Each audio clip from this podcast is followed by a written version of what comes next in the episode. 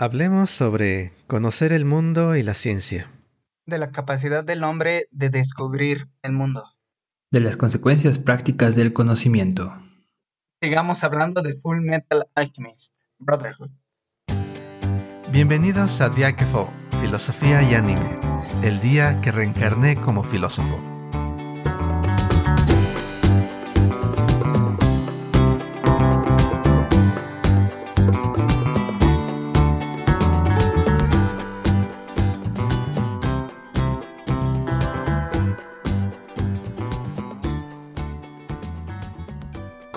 Que la ciencia tiene poder? ¿Qué confianza podemos tener de que el mundo es posible de conocer y controlar? En el centro de Full Metal Alchemist Brotherhood está la idea de una disciplina o técnica capaz de modificar al mundo. Dado los problemas de nuestra época como cambio climático o la pandemia de COVID-19, esta serie nos ofrece la oportunidad de pensar sobre si podemos o no podemos conocer la verdad del mundo y controlarlo. Este ya es el cuarto episodio en que Javier Lalo y yo hablamos sobre Full Metal Alchemist y me gustaría empezar recordando si en el episodio anterior hablábamos sobre un tipo de verdad, aquella que se refiere quizás a la historia o a lo político. Hoy nos toca hablar sobre una verdad quizás diferente, la verdad del mundo, la verdad que transforma la materia en otra cosa, la verdad de la alquimia. ¿Qué piensan Lalo o Javier sobre el poder de la alquimia en la serie? ¿Creen que nos puede decir algo sobre el poder que tiene la humanidad sobre el mundo real? Bueno, pues vamos a comenzar polémicos. Y así como la sesión pasada llegamos a comentar también que podemos poner en duda aquello que se considere lo verdadero y que pueda haber una manipulación de esa verdad.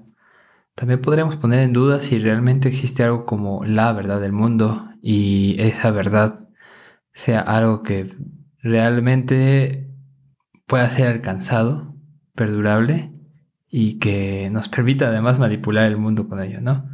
En el anime se habla o se muestra que uno puede abrir la puerta de la verdad o la puerta del mundo y conocer aquello que te permita manipular fácilmente el mundo.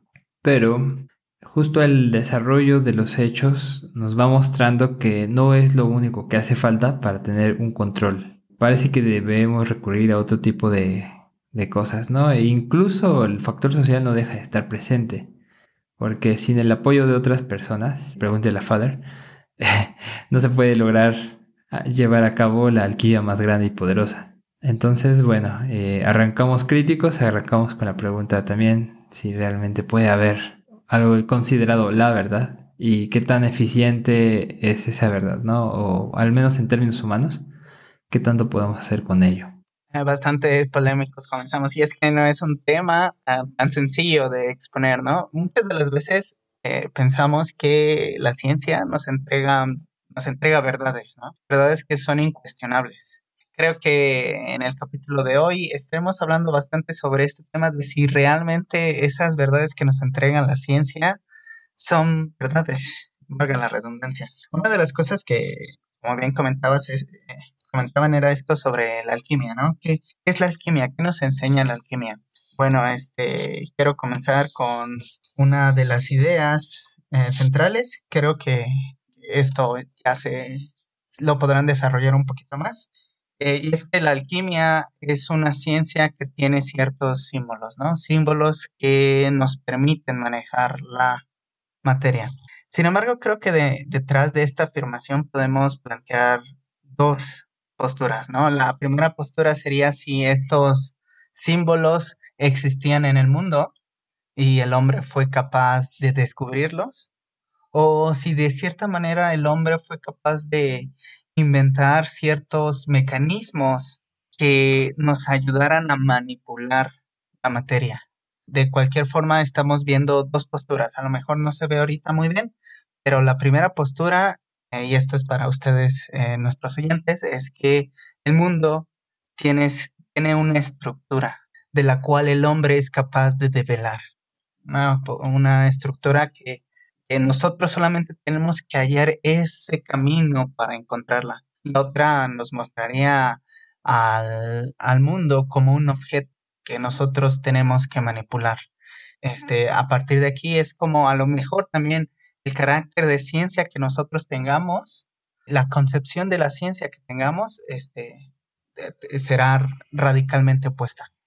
Estoy de acuerdo con la naturaleza polémica del tema y sobre realmente está o existe para empezar la verdad y luego si existe puede ser alcanzada por el ser humano en particular. ¿Puede alguien realmente decir, la tengo aquí en la mano? Y ya hablábamos, como bien decía Javier ahorita, está este problema de, de que la verdad puede ser o la podemos concebir como algo que construimos. Pero aquí el problema está en cuando empezamos ya a hablar de la alquimia en el caso de la serie, o quizás de la ciencia en el mundo real, está en que, a diferencia de las historias que hablábamos en el episodio anterior, hay algo, no sé si llamarlo innegable, pero hay algo evidente en los efectos de tanto la alquimia como de la ciencia en nuestro mundo. Y está en el hecho de que pones unos símbolos en, la Tierra, en el caso de la alquimia, y, lo que ocurre es que la materia enfrente de tus ojos cambia, ¿no? Se, se repara el, el radio del que hablábamos antes, eh, aparecen muros y, manos y, aparece fuego espontáneamente o, se expande el fuego espontáneamente y, o sea, realmente está ocurriendo algo en el mundo. Ah, gracias al uso de estos símbolos que mencionabas, Lalo. Y, en el mundo real yo creo que eh, esto ocurre cuando empieza la revolución científica y, y aparece, creo que quizás la cosa más espectacular fue cuando aparecen estas fórmulas matemáticas newtonianas que son capaces de decir cómo se están moviendo, de predecir cómo se van a mover los objetos celestes en el cielo. Realmente tenemos símbolos aquí que parecen indicar, parecen gobernar, parecen controlar aquello que se está viendo de forma evidente allá afuera. No lo veo llamar innegable porque siempre está este aspecto de los sentidos nos pueden engañar, hay ilusiones, hay un demonio controlando lo que percibimos, pero hay una evidencia allá afuera, externa, que aparentemente está conectada con símbolos que tenemos aquí. Y entonces es un gran problema para explicar cómo es que tenemos estas descripciones que creo que en nuestra era contemporánea eh, están muy ligadas a las matemáticas, a la estadística también, y que parecen podernos decir, eh, si haces esto va a ocurrir esto otro. Si manipulas la materia bajo estas condiciones, con estos números, vas a obtener este resultado que es deseado o quizás que no es deseado. Y tenemos todas estas máquinas, ¿no? Para empezar, estas computadoras, internet, eh, los teléfonos, para que estén escuchando toda esta tecnología que está habilitada por estas descripciones. Eh, de alguna manera las herramientas que tenemos ahorita están construidas sobre eso. Entonces hay una evidencia ahí, no es simplemente un cuento, es algo más que un cuento, pero quizás todavía le queda algo de cuento ahí. Y esa es la parte interesante cuando hablamos de Full Metal Alchemist, porque la alquimia, si, si lo recuerdan, está construida por una entidad que es Father.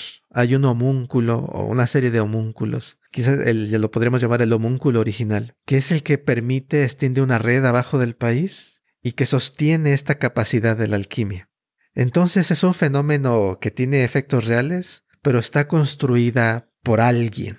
Es decir, no está así sola en el mundo la alquimia, sino alguien la está sosteniendo. No sé si, si esto se les haga interesante o, o quieran mencionar algún otro aspecto sobre esta relación que a mí se me hace curiosa en el sentido de que si hay algo allá la ciencia nos dice algo del mundo, pero quizás no nos dice todo sobre el mundo. O quizás eso que nos dice está sostenida por algo que es construido y no es puro del mundo de allá afuera. Ciertamente hay muchas cuestiones interesantes, así que vale la pena ir regresando un poco y avanzando hacia lo que hemos platicado hasta este momento. Lo primero es, eh, bueno, este es un pequeño chascarrillo, pero Itsumi Cortis es también un personaje que nos muestra que hombres y mujeres también pueden acceder a la alquimia y a esta comprensión de los, del mundo para poder manipularlo. Pero bueno, fuera de esta broma y que es curioso porque no hay muchas, no se representan en el anime muchas alquimistas mujeres, pero bueno, me quedaba pensando si eh, justamente las capacidades de lo que hablaba ahora Aquiles, la física newtoniana y esta comprensión de el mundo a través de los símbolos para poder eh, predecir, por ejemplo, el movimiento de los planetas. luego me quedaba pensando, oye, pero también, pues, ¿qué predecía eso, no? Y de hecho lo hacía con más parecido a lo que hacen los alquimistas, ¿no? Utilizando figuras y formas geométricas como para darle sentido a esa interpretación de datos y lograr la predicción. Claro, ellos no transformaban materia, pero tenían otro tipo de alcances. Pero bueno, de alguna manera también eh, el buen Copérnico estaba ahí, ¿no? También tenía sus formas de interpretar y representar, quizá con otros esquemas. Pero bueno, igual nos podemos regresar muchos siglos antes y eh, el gran Ptolomeo no era famoso por nada, ¿no? Y su física y su astronomía no perduraron tantos siglos eh, nada más porque fuera muy inteligente, ¿no? Sino a lo que voy es, podríamos poner en tela de juicio justamente esta cuestión, ¿no? De ¿Qué son estos datos con los que representamos el mundo? ¿Cómo echamos mano de estos símbolos? Llámenlos matemática, podemos llamarlos también datos de la observación o muchos apellidos más le podemos poner. Algo interesante es justamente preguntarnos, ¿no son construcciones de la humanidad misma, de la mente humana, para poder alcanzar, para poder alcanzar esa forma de comprender y analizar y posteriormente ofrecer una predicción quizá o por lo menos una mejor captación de aquello que será el mundo. Pero bueno, esto hablando en términos de la historia humana y en particular de la astronomía, ¿no? Eh, si nos vamos al anime, creo que, digo, no, no quiero sobreinterpretar, pero me parece que si hay un personaje que comprende esto y tiene esa postura, bueno, no es el único, pero es uno que, y además tiene este descubrimiento en una pelea muy emocionante, es Al. Ah, no, es Edward. E, en su primera pelea que sostiene con Nvidia, le cuesta mucho enfrentar a ese enemigo porque realmente eh, lo supera en fuerza y en capacidad. Y sin embargo, eh, él comprende la situación, comprende que la alquimia que usa Nvidia o la materialización o la manipulación de la materia tiene base en el carbón y pensando en eso eh, puede manipular diferente el mundo, ¿no? Se da cuenta de que puede cambiar su estrategia de acción. Bueno, a partir de ello empieza como a ganar terreno frente a Nvidia. Otra escena que puedo memorar acerca del anime y, y, bueno, aquí este espero no acelerar el spoiler, pero bueno, ya vamos en la cuarta charla sobre Full Metal, ya creo que para este momento muchos ya vieron buena parte del anime, espero por su bien. Pero bueno, la, cuestión es, eh, en algún momento tienen un problema para interpretar las notas de que hace el hermano de Scar para desarrollar una diferente forma de alquimia que también mezcla un poco de alquestria. Y bueno, tienen problemas para encontrar como cuál sería la solución o qué, podría ayudar a, a la lucha contra Father. Y justamente creo que es May quien en un alboroto de papeles descubre que puede interpretar y reacomodar toda esa información que el hermano Scar ha desarrollado para hacer una nueva una nueva manipulación del mundo basada quizá en otro tipo de observaciones, ¿no? Y bueno, creo que esos, esos datos son bastante interesantes. Pero bueno, por ahora me quedaré acá que ya este, me estaba emocionando con la charla. No, está bastante bien y, lo bueno de todo es que nos traes ideas ah, para pensar, ¿no? Ahorita que estabas comentando sobre esta batalla entre eh, Edward y, y Nvidia, eh, lo, lo, que comentaste es esta idea de que Edward se dio cuenta de que la alquimia que estaba utilizando este homúnculo estaba hecha sobre la base del carbón. Eh, comprendió que uno de sus conceptos que tenía ya podían ser aplicables a la situación. Sin embargo, es aquí donde quiero traerles esta situación hipotética. ¿Qué hubiese pasado si este concepto de, de que la materia está hecha sobre carbón no fuese aplicable a esta situación? ¿Qué pasaría si un concepto, y ya pongámoslo en en nuestro mundo. ¿Qué pasaría si algún concepto de la ciencia que tanto nos han enseñado no es posible que pueda darnos una solución a un problema ya establecido, a una situación dada? Eh, entonces, ¿cuál es la base que nos permite decir que tal concepto es verdad? La, la idea es que hasta este entonces, un concepto ya dado había, nos había dado resultados, pero llega un nuevo fenómeno en este caso, en esta situación hipotética, este homúnculo llamado envidia, y nos viene a cambiar totalmente la visión de estos conceptos que ya teníamos. Entonces, quiere decir que toda aquella verdad, entre comillas, que toda aquella verdad que nos había dicho con anterioridad, esta, estos conceptos no existen. Y, como también comentabas, es, esto también es muy interesante este hecho de que la información que tenemos se puede reacomodar, se puede crear una nueva ciencia. La pregunta es el hecho de que si todo lo que ya nos, nos han dicho, nos han enseñado, es, realmente verdadero o hay ciertos, hay ciertos lugares por los cuales la verdad se nos cuela y lo que nos enseñan no es totalmente cierto. Esto también se puede ver en el ejemplo que nos, que nos dabas, ¿no? Entre la concepción ptolomeica y la concepción de Galileo Galilei sobre eh, el universo, ¿no? ¿Cuál es el criterio de verdad sobre el cual un sistema se decide y sobre el cual el otro es descartado? Eh, como bien decías, hasta ese entonces, hasta cierto punto, un sistema funciona y a partir de tal, el, otro, bueno, llega uno nuevo y comienza a explicar el, el mundo de una manera mejor. Lo que sucede es, eh, ¿qué pasa con el concepto de verdad? ¿Cuál es el criterio de verdad que tenemos para decir que la ciencia que, por ejemplo, hasta ahorita, hasta este momento hemos consumido, llámese Einstein, llámese cualquier este otro científico que se les venga a la mente, todo ese conocimiento es realmente cierto, verdadero. ¿Cuál sería nuestro criterio para llamarle así? Esta parte que mencionan los dos sobre el cambio, el reajuste de las ideas y, particularmente la forma en que lo estás planteando, Lalo, se me hace crítico en, nuestra época en términos de la confianza que podemos tener o no tener a las descripciones científicas.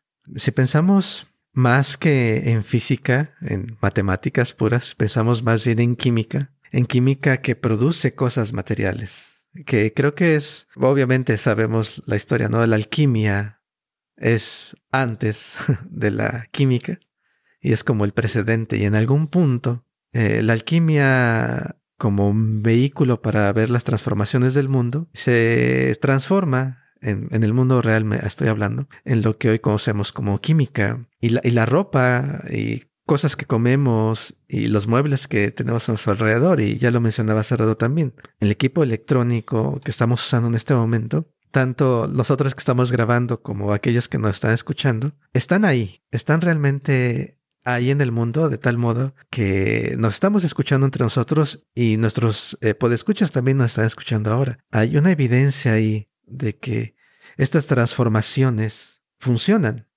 ¿no? Entonces el problema está en que realmente están funcionando.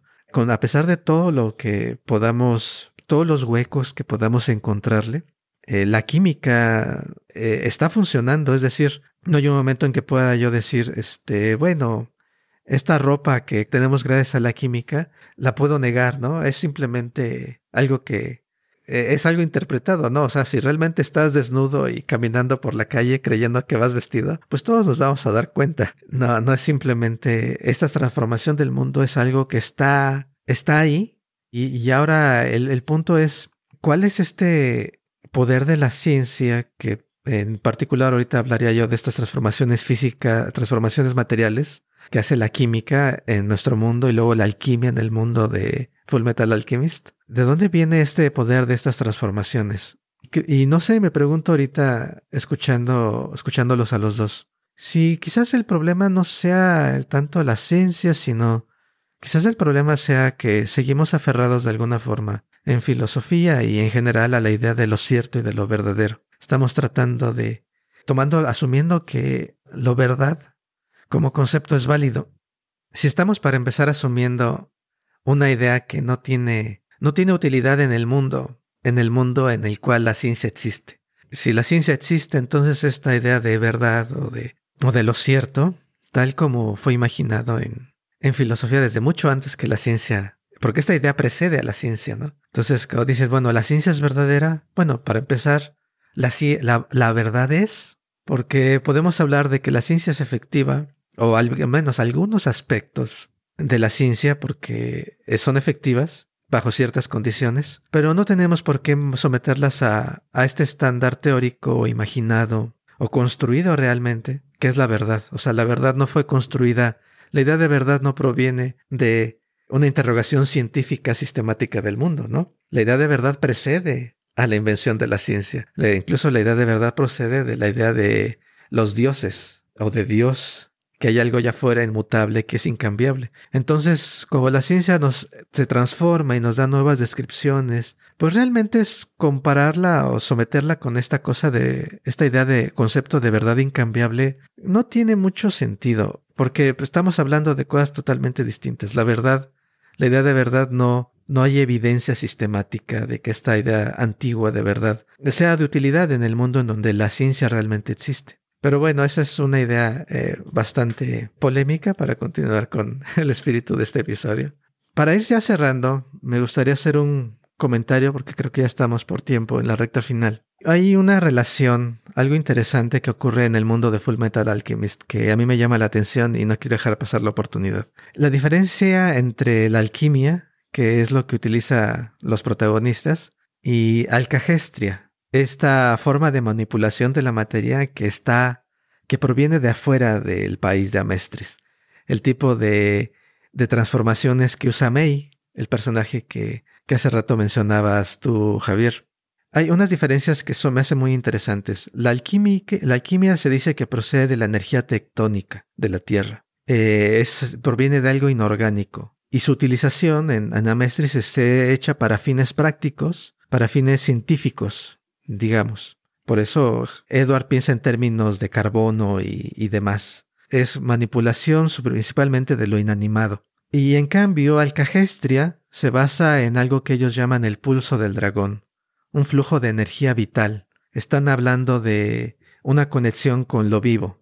Y de hecho, la alcajestre se usa principalmente en medicina. Y si recuerdan, eh, May y Lee, dos de los extranjeros que llegan, aparecen en la historia, eh, están buscando el elixir de la vida, la fuente de inmortalidad. Porque la alcagestria en su país es una forma, se usa principalmente en términos de medicina, de sanar el cuerpo de preservar la salud. Y bueno, que el extremo de eso, de preservar la salud, está en ser inmortal. Y por otro lado, Alcagestria es, digamos, el fenómeno puro, sin interferencia. Y, y por el otro, la alquimia es algo controlado, que solamente existe de la forma que lo hace, gracias a que Padre tiene una red de tubos de conexiones en toda el área. Y Padre puede controlar y apagar la alquimia. Hay un momento en la historia en que eh, suspende la alquimia para todos, creo, para excepto para sí mismo, porque él está en control, depende de él que funcione la alquimia tal como la conocen en ese país. Y hay dos similitudes con la ciencia, en el sentido de que la ciencia realmente también podemos ah,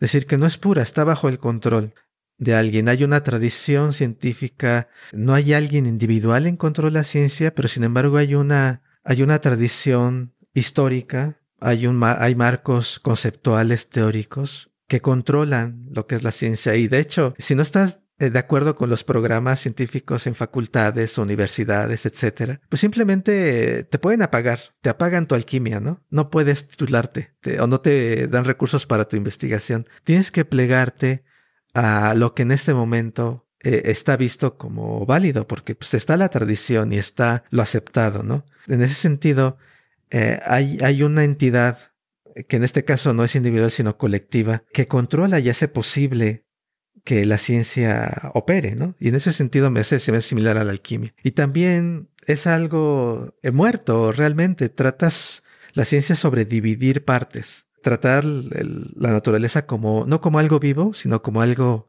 que puedes partir y dividir. Algo muerto.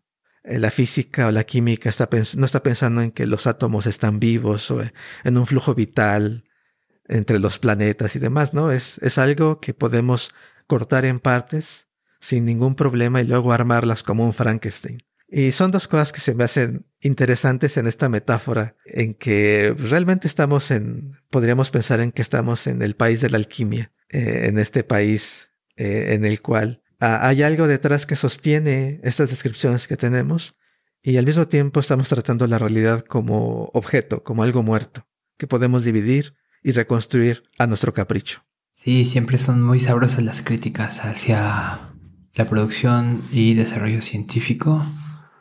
Hay mucho de dónde agarrar, claro, es un tema bastante vasto y complejo, no, este, lo vamos a acotar en unos minutos, pero es eh, emocionante la dirección hacia donde apuntas Aquiles. Igual me gusta bastante esta otra cuestión que mencionabas hace unos minutos, eh, la distinción entre las dos grandes formas de manipulación del mundo, ¿no? Tenemos alquimia y alquestria y me gusta pensar cómo te lo plantean en el anime, ¿no? Eh, por un lado, la alquimia como parte del principio de equivalencia y la alquestria parte de un intercambio en el flujo, ¿no? Eh, y bueno, podría parecer como dos vías que van en direcciones distintas y sin embargo siempre me encanta recordar a Eduardo construyendo balcones y a May atacando a Alphonse o a Vader o a quien le dé la gana atacar. Es eh, emocionante pensar las posibilidades que se abren ante ese par de formas de interacción y manipulación con el mundo, ¿no? Y bueno, desafortunadamente no hay un desarrollo tan profundo del hermano de Scar, pero creo que él justo buscaba esa comprensión, ¿no? Ver en qué punto existen las coincidencias. Pero bueno, esas son especulaciones, eh, me quedaré por aquí con eso. Bueno, este, ¿qué decir? Este capítulo ha sido bastante interesante. Eh, y como comentarios finales, eh, una de las cosas que se me hace muy interesante que aquí les comento fue este hecho, ¿no? De que la idea de la verdad no sirve en el campo de la ciencia puesto que sus objetivos son distintos, ¿no? Creo que hoy en día este concepto de hacer que los fenómenos tengan su ah, correspondencia con una idea, creo que ya ha pasado. Hoy en día lo que, y me atrevo a decirlo sin saberlo realmente a partir de estos pensamientos que acabamos de compartir con ustedes, es que pues la ciencia busca que algo sirva, ¿no? Lo que busca es que la ciencia pueda desarrollar algo. Entonces, una de las cosas que podríamos decir a partir de esto es que también tendremos que cambiar nuestro concepto, nosotros, nuestro concepto que tenemos sobre la ciencia, ¿no? Si el concepto de verdad no puede ser aplicable en el campo de la ciencia, entonces la ciencia no nos tiene que vender verdades. Tendría que vendernos ese, este hecho que les acabo de comentar, ¿no? De que la ciencia lo que está tratando de hacer es construir, crear, eh, no comprender sino modificar, como ya bien lo dijeron, modificar este, lo que se tiene enfrente. Es una idea bastante que transgrede bastante este campo, esta idea que siempre hemos tenido de lo que la ciencia es y de las del conocimiento que nos brinda, porque incluso eso, ese concepto de conocimiento tendría que cambiarse, ¿no? Otra de las cosas que también se me, se me viene a la mente ya para finalizar es también esta idea de que también nos comentó Aquiles sobre la alcagestria y la alquimia, ¿no? Como bien les comentaba, creo que, como bien comentaba al principio de la plática, estas dos posiciones, ¿no? Una posición en la que tú comprendes que el mundo se te presenta como algo que tú puedes ir descubriendo, ¿no? Donde puedes ver que hay ciertas, ciertos rastros, ciertas pistas que te ayudan a comprender el mundo, mientras que en el otro hay esta, este estilo de manipulación, de modificación. ¿Cuál es el problema que trae, no? Mm, el problema, muchos dirán, pues, ¿cuál problema? Nada más es la, idea en la cual tú comprendes. Pero la manipulación, recordemos que siempre traerá problemas, ¿no? Esto nos lleva una vez más a los problemas que vivimos en día. El problema del cambio climático, el problema de las pandemias, todo este tipo de cosas, ¿no? Y pongámonos un poquito eh, distópicos. Pensemos que hay un virus tipo Resident Evil y este se vuelve incontrolable. Pues la idea es que detrás de este concepto, de esta situación, hubo alguien que pensó que la materia se podía manejar y construir y crearon ese virus, tipo Resident Evil. Mientras que en el otro, cuando lo piensas desde la alcagestria, desde este hecho que uno tiene que ver esas pistas por donde comprender el mundo, creo que se hace una, un comportamiento más natural. Ah, hay una forma de vivir en el mundo distinta, no la de la manipulación, sino la de el compartir el mismo espacio. Lo que se me ocurre es, este, como lo que tú decías, ¿no? Empezar a interrogarnos, preguntarnos sobre lo que nos ha traído esta época, en particular con la pandemia. ¿Cómo entendemos la ciencia, no? Cuando empezamos a ver que sale un virus, quizás ya, ya hablando, dejando tatito de lado la parte de Full Metal Alchemist, sale un virus, eh, nos transforma la vida, luego eh, ocurre esta serie de cosas en las que los científicos dicen, bueno, pues eh, no, hay que, no hay necesidad ahorita de usar cubrebocas, ahora sí hay que usarlas, con esta vacuna ya, ya estamos bien, ahora pues vas a necesitar refuerzos o quizás ahora otra vacuna, ya, ya estamos superando el virus, no, pues ahora resulta que todavía no, y, nos da esta ventana en, en la naturaleza de la ciencia, esta naturaleza mutable yo me pregunto escuchando esta, pensando sobre estos temas, ¿qué tal si la ciencia es más, esta interrogación sistemática del mundo es más una colaboración? ¿Qué tal si conforme nosotros interrogamos al mundo, el mundo nos está interrogando de vuelta?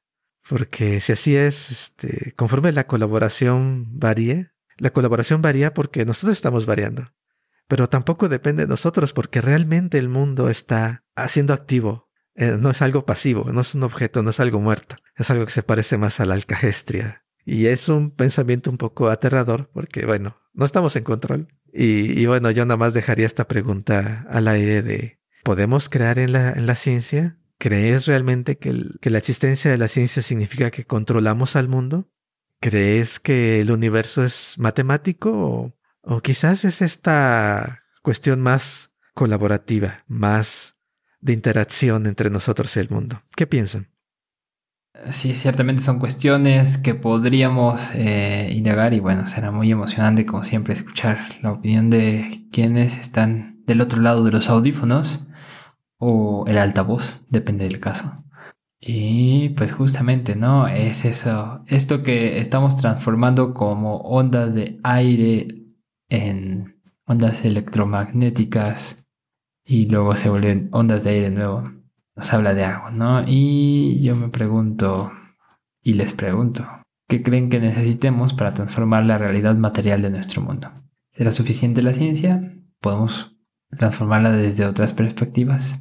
Ya veremos este, qué nos comparten en comentarios, qué opiniones tienen.